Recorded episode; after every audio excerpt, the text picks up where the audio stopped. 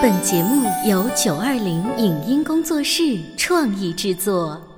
《潮爸辣妈》节目版权归合肥市广播电视台所有，任何未经允许的传播行为均属违规。欢迎与九二零影音工作室沟通合作事宜，电话零五五幺六三五零九三五六。走在大街上，我希望听见别人叫我小姐姐、小姐姐、小姐姐，而不是啊阿姨。但我最爱的称呼是妈妈。走在大街上，我希望听见别人叫我欧巴，而不是大叔、大叔。但我最喜欢的称呼是爸爸。我是辣妈，不是老干妈。我是潮爸，不是太阳能浴霸。八零后时尚育儿广播脱口秀，潮爸辣妈。本节目嘉宾观点不代表本台立场，特此声明。《冰雪奇缘二》一上映就受到了众多女孩的喜爱，她们穿着蓝色的公主裙去电影院圆一场华丽而勇敢的公主梦。每个孩子都有向善向美的憧憬，那么女孩喜欢公主、崇拜公主，到底是爱美的虚荣心，还是内心的自我认同？如果家长压制孩子爱美的欲望，会对孩子未来产生怎样可怕的影响？如何让孩子外在内在同样美丽？欢迎收听八零九零后时尚育儿广播脱口秀《潮爸辣妈》，本期话题《冰雪奇缘》，告诉你，请成全孩子的公主梦。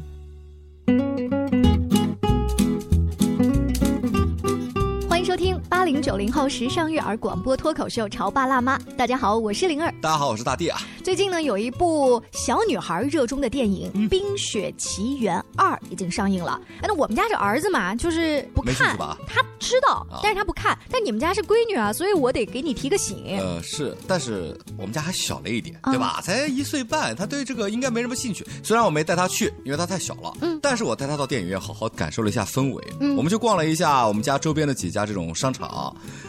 漫山遍野的小朋友，一群艾莎公主倾巢出动，所有小姑娘穿着蓝色的裙子，编着各种各样的头发，手里有的还拿个棍子，然后在这个电影院啊、商场啊穿梭，再热再冷都不脱都不换，随手动脚，这个手哎呀就跟公主一样摆一摆摆一摆，就跟变杂技的一样。然后当时我老婆说，是不是那个《冰雪奇缘》要上映了？我说不出意外已经上了，不然现在不会玩 cosplay 玩那么多的。对不对所以今天呢，就这个《冰雪奇缘》的电影再一次上映之后，让我们来思考一个话题：嗯家里面有女儿，我们到底要把女儿教成什么样呢？直播间为大家请来了国际高级注册心理咨询师、国家高级家庭教育指导师莫涵老师，欢迎您！大家好。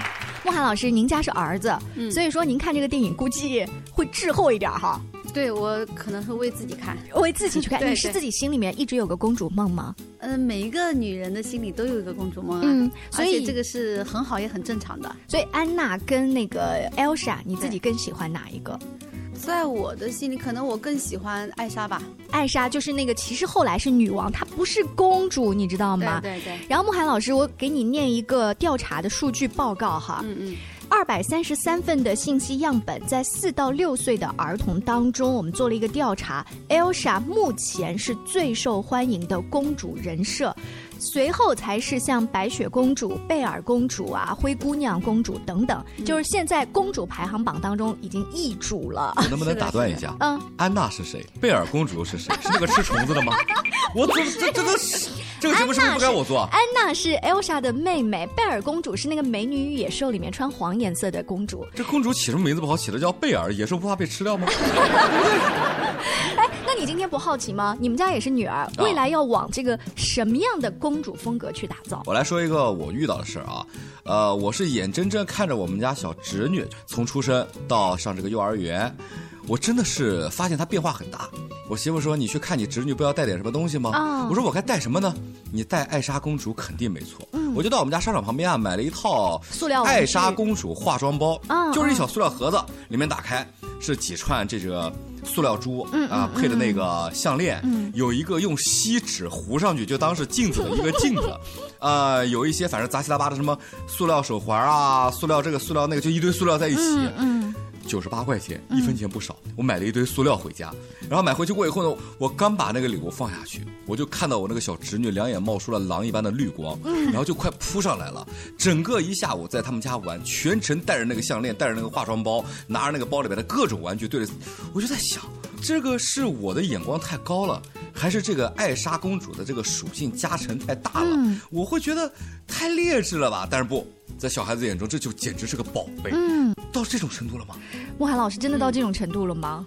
这本来就是个正常的程度啊，只是我们不懂孩子的世界，我们会认为啊很可怕，因为你会发现，嗯，在孩子四岁到七岁左右这个时间不等啊，可能集中在五六岁左右的时间里，嗯，男孩和女孩都会有一种偶像崇拜，嗯，这个是他生命成长必经的过程，然后这里也正好体现出了我们人类自身都渴望自己是那个呃最好的那种欲求，就是你会发现，不论是男生还是女生，在这个年龄，他们开始对社会有一点认知了，对不对？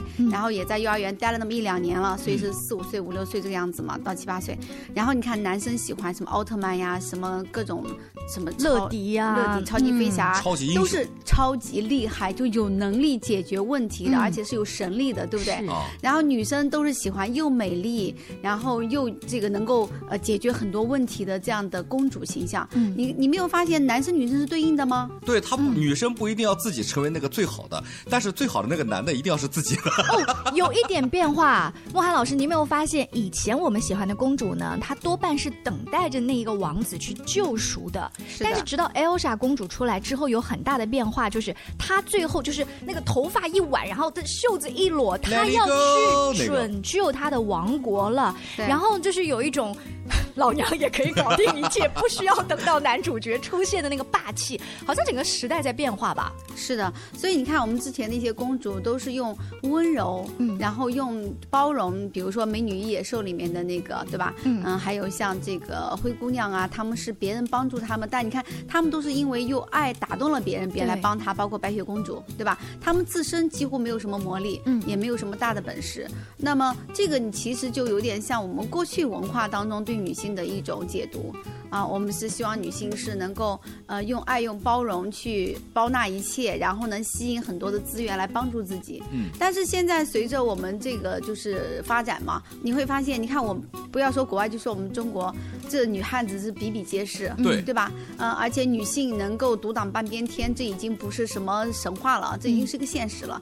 啊、甚至于你看，我会发现我认识的一些朋友，他们的销售团队当中女性居多。嗯，也就是说，随着我们这样的社会文化的发展，它呈现了这样一个趋势。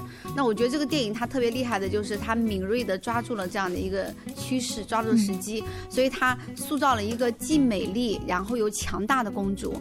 啊、那么你包括美国这个就是漫威动画里面，还有是里面这些什么超级人物，呃，你看现在包括惊奇队长、啊对吧？还有神奇女侠这些，都是在往这上面在塑造。嗯嗯，而且每次出来的时候，不仅为女生所就喜欢，很多男生也喜欢，嗯对对？我来说两个我知道的事儿啊。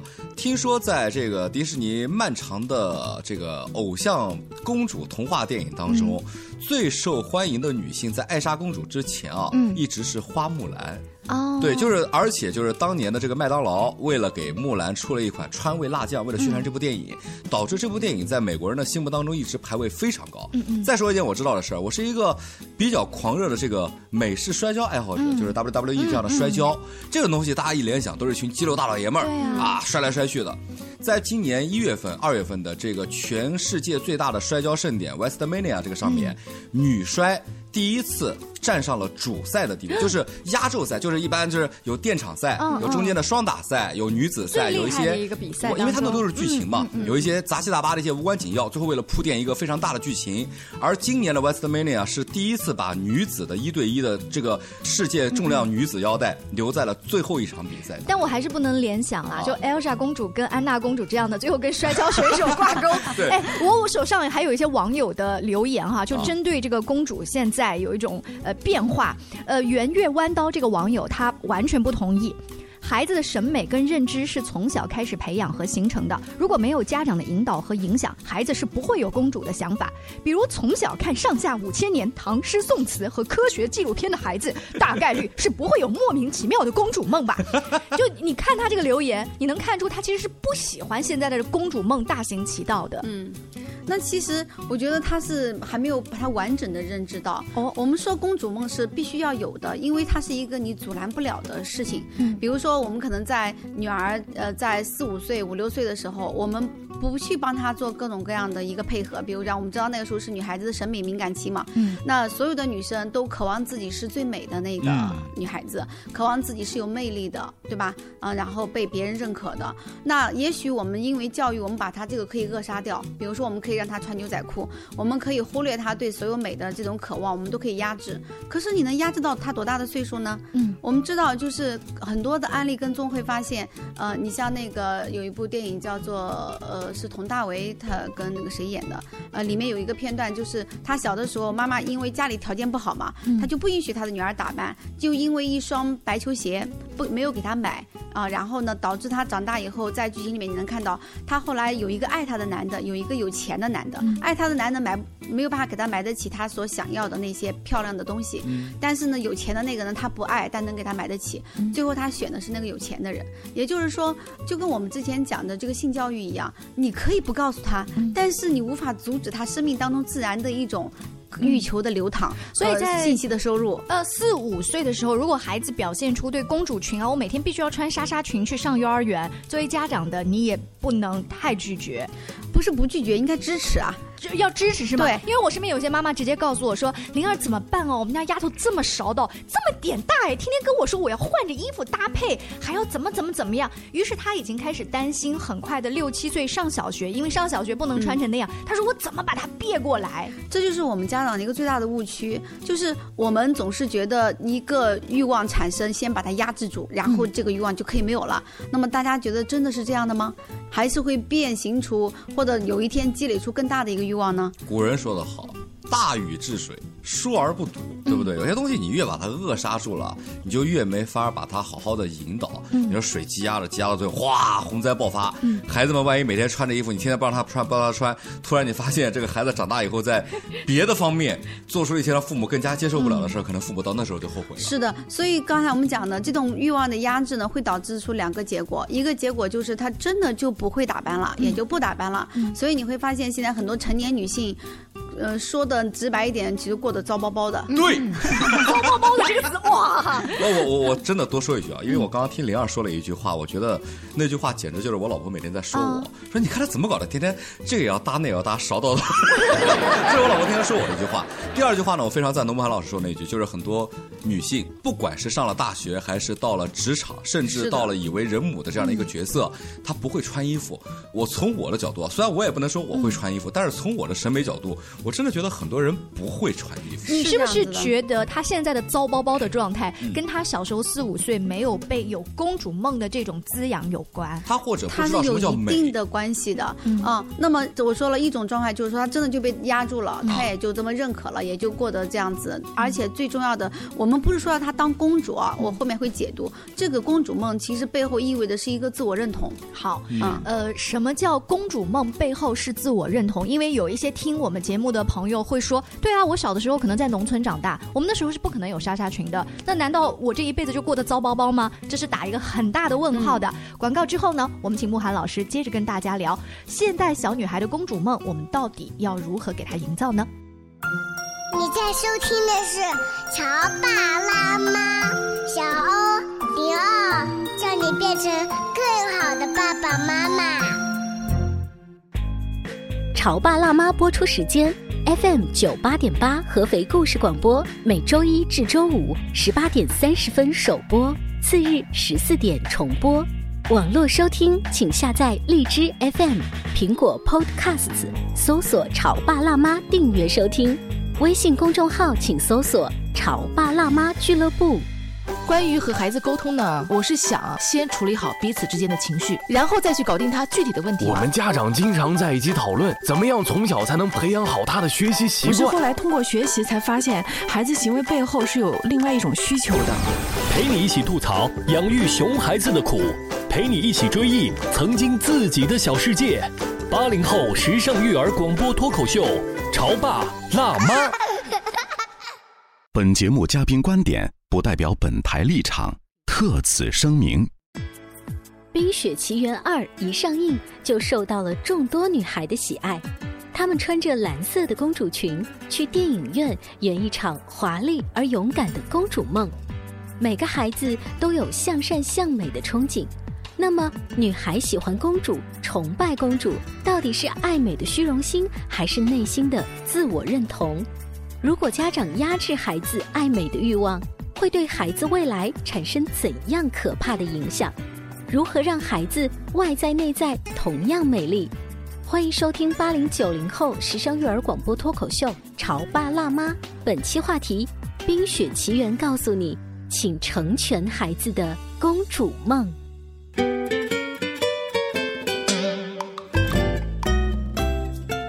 广告之后，欢迎您继续锁定《潮爸辣妈》。大地和灵儿今天为大家请来了慕寒老师，因为电影院最红的电影《冰雪奇缘二》已经上映了。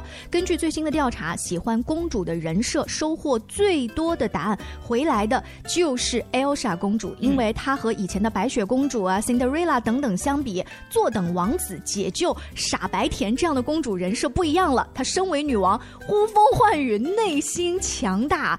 那现在小女孩喜欢她，可能就是找到了那个力量的感觉。对对但是慕寒老师在上半段说了，我这个公主不是只穿纱纱裙这种外形。对对，我们指的是孩子在那个年龄当中，在四五岁，我们讲四到七岁差不多吧，这个年龄，他对他生命认可的一种渴望，就是我希望我来到这个世界上有这么多年了，嗯我特别渴望我是这个世界上特别重要的一个分子，我特别希望我是一个，比如说我是女生，我就希望别人都觉得我很美丽，嗯然后我很善良，然后呃我这个很被关注，很被认可。我是一个男生呢，我希望别人觉得我很强大，啊、我可以成为帮助别人的人，我甚至可以成为一个小朋友的领袖等等，我能解救一切的事，我能帮助别人。你看，两种性别的孩子都在求这个，这就说明什么？这是共性。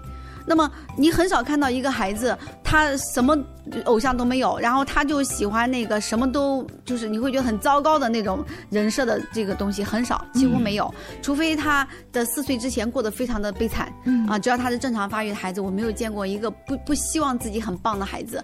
那么这是生命最终每一个生命都希望自己是最优化的嘛，嗯对吧？好，那么这个欲望它好不好呢？它肯定是好的，我希望我好啊。嗯难道我们说希望自己是重要的，希望自己是被认可的，这个欲求是错误的吗？当然好，对啊，所以他们体现出来就是公主跟那个强大的超人的嗯男生的梦和女生的公主梦。但是很多家长会偏差的认为，那这个是不是就会让孩子变勺到呢？嗯，当然不是让他变勺到，而是让他在最愿意去追求美的年龄，你充分的给他提供所有能够帮他提升审美观念的材料和体验。嗯，那比如说，即使我是个农村孩子，我家里没有太多的条件，但是我是不是可以带着我的孩子去在有限的条件里，让他的生活过得更好呢？嗯，过得更精致一些呢？比如说卫生方面，我可以讲究吧。嗯，我举个例子，我小的时候，呃，虽然我我我们家那个时候，你看我们的七十年代，你有多漂亮的衣服也没有，哎，但我妈妈她会变着法的给我打各种各样的毛衣，她会动脑筋想这个毛衣上加什么图案会让我的女儿感觉她很别致。嗯啊，那这个我妈妈是可以做到的呀。所以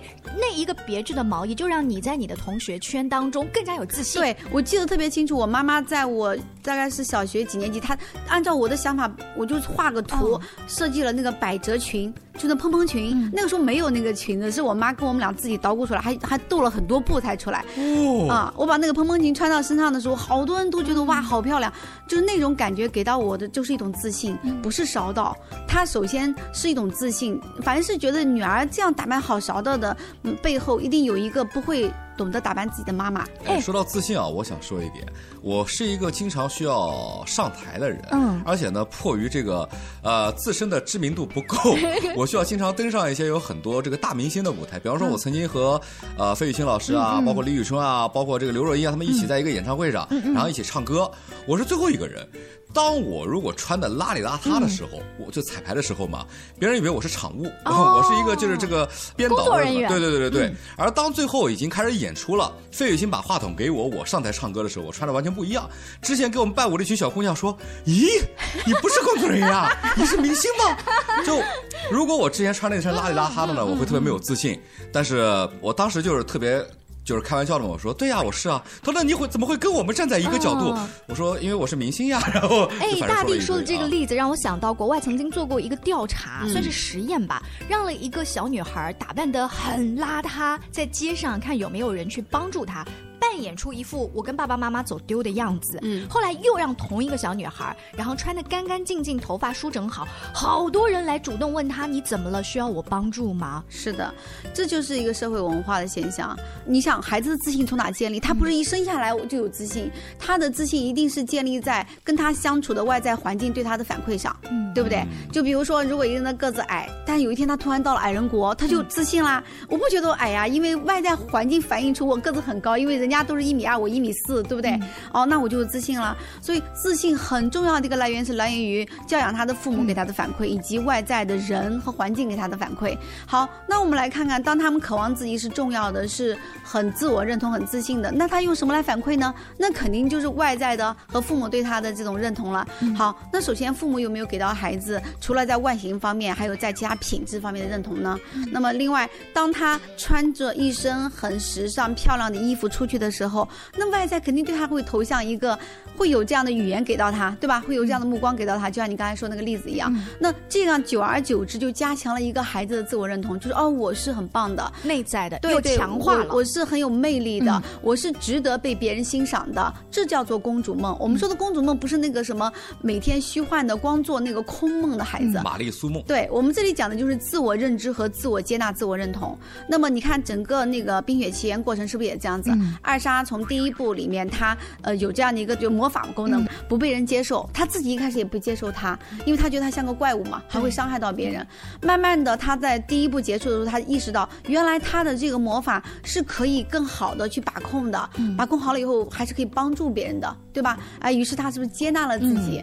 这个魔法给她带来的，一开始她认为都是坏。是不是嗯戴上手套啊、各种，慢慢她接纳了以后，发现她是通过这种呃很好的把控，它是可以让它变好。只有先接纳才能控制，对，控制好才能运用自如。是的，然后到第二步，你看他开始运用他的魔法、去保护他的子民，嗯去战胜恶魔，对不对？战胜这样的一个困难。那你看这个过程不就是我们孩子成长的过程吗？在我们孩子四五岁的时候，他想要觉得自己很棒，但是你要知道，不是每一个孩子都是长得像天仙一样，嗯对吧？那么在这个过程当中。他如果长相没有天赋，没有这样天赋一个美貌，他又不做任何的打扮，也没有父母给他一些肯定，请问他的自信从哪里来呢？慕寒老师，你讲的道理我懂了，但是自信和勺到这个尺度，我如何把握？嗯，我们这个是一定要讲的，就是首先，当你的孩子在这个年龄的时候，我们说了，你尽你的资源可能和你的经济条件，嗯去给他提供外在的一些物质的支持，比如说漂亮的裙子、适合孩子用的化妆品啊这些东西。那么这肯定不是只做这些，同时爸爸妈妈一定要给到孩子足够的爱，然后给到他足够的美的审美的引导。比如说，嗯、我的孩子虽然是个男生，但我也会很早，我会跟他一起去看很多很高级的时尚杂志的一些搭色呀、服装的配搭呀，然后我会带他到一些艺术馆里面、美术馆，然后是对世界名画去做一些欣赏。那个时候我没有那种什么利益之心，说哦你你你懂了这个你怎么样，就是让他去感受，嗯啊，然后到大自然里面，因为大自然是最美的一个杰作者嘛，对吧？然后就是在这个综合的方面去提升你孩子整体的素质，包括阅读。啊，那么孩子不仅在外在上面他得到了一个社会认同，同时他在内在方面他有爱，他有品味，嗯他知道如何去搭配，他知道什么叫得体。我们说让孩子去美，不是让他少到，而是适度啊。嗯那么在这个适度，你会知道什么叫适度？适度是分阶段的，孩子的适度和大人的适度是不一样的，对不对？你像我们大人，你就很少说，你看一个 cosplay 大人跑到单位穿一个艾莎公主的衣服，啊、因为那不适合他的度。但是在孩子这个年龄，他的度是可以的，对不对？一个四五岁的小女孩穿一个艾莎公主的衣服，呃，或者白雪公主的衣服，你一点都不觉得尴尬，嗯。对不对？对。啊，所以在她那里，她就可以有这个天赋权利去享受它，而且你会觉得哇，这个世界很丰富多彩，因为女孩子们的这种服装的靓丽嘛，款式的多样，真的很美丽，对不对？好，那我们就让她去享受嘛，在享受以后，当她这个满足了，哇，很多人都认可她，她觉得很好，她首先内在自我的慢慢的这种自信建立了，建立之后，我们再进行引导，会告诉他，随着你年龄的增长，哪些适度会有变化，哦哎，比如说到了小学，可能你就不可能天天穿着阿莎公主的衣服去上学了，嗯但在幼儿园可以，对不对？对好，到了小学，你可能因为学校规定，你不能每天扎的特别多的发夹在头上卡着，但幼儿园可以卡很多发夹，对不对？到小学，哎，可能学校的时候我们会朴素一点可。能他小学自己就觉得，哎呀不好看呀，太花了。对，就是当他这个瘾过了以后啊，谁都不会一天到晚想把自己打扮的如此花枝招展的，嗯除非他的从小的公主梦被卡住了。嗯被卡住的人会打扮成那样，他会一直都就是让你觉得特别过，嗯就像是没有我们讲满这种足没有满足的极端例子，芙蓉姐姐。嗯，就是一个没有满足的，所以她长大以后变形出在任何场合下都特别渴望别人来关注她，而且那个关注一定是不适度的。哎呀，莫寒老师，我忽然想到另外一部电影啊，嗯很适合做我们今天的结束，好就是真人版的一个公主电影，叫《公主日记》。啊，对，安妮海呃安妮海瑟薇演的，当年刚出道的第一部，她一开始呢是一个。不知道自己有公主身份的，在美国街头长大的一个大大咧咧大大咧咧啊！通过各种转变，她终于呢举止优雅得体。可是她内心那种我是一个平凡小女孩，想就是大大咧咧的那个感觉还没有丢。她的那个国王外婆意识到了这一点，嗯然后就说我们可以开一个睡衣 party。于是，在他们那个城堡的二楼弄那个席梦思垫子，整个下来，大家又变成了不是什么公主啊、女王啊，肆意的玩起来。对这就是您说的张弛有度。对，就是你呃，既不要因为说啊要有公主范儿，所以让你的孩子变得如此的拘谨，然后所有的行为都有规有矩，在家里也很束缚。嗯你又不能说啊不要变得勺到，所以哪里都不能打扮，哪里都不能得体，那你就走两个极端。我们走的一定是我们讲的中国的中庸智慧，而且你这样子去引导他，从礼貌上，从这个修养上，从读书有内涵上面，对吧？呃，从方方面面再到外形上去引导，他怎么可能会出问题呢？嗯。啊，因此公主梦其实就是我觉得每一个女孩能够有一次机会被真正以一种更优化的方式对待的一个机会、啊。倘若父母没有给你这个机会，我觉得你自己可以给自己这个机会。这样想起来啊，感觉在很早以前就有一个对公主梦的最好的一个诠释，嗯就是从这个小人物跟《公主日记》甚至有点像，因为我没看过《公主日记》，但你刚刚说那剧情的时候我很有印象。嗯，《还珠格格》不就是很多人公主梦的启蒙吗？是的，是的。好，非常感谢啊，慕寒老师做客直播间。呃，现在再回去看《冰雪奇缘》的一和二，会不会有一个新的认识呢？我们下期见喽，拜拜。好，拜拜。以上节目由九二零影音工作室创意制作，感谢您的收听。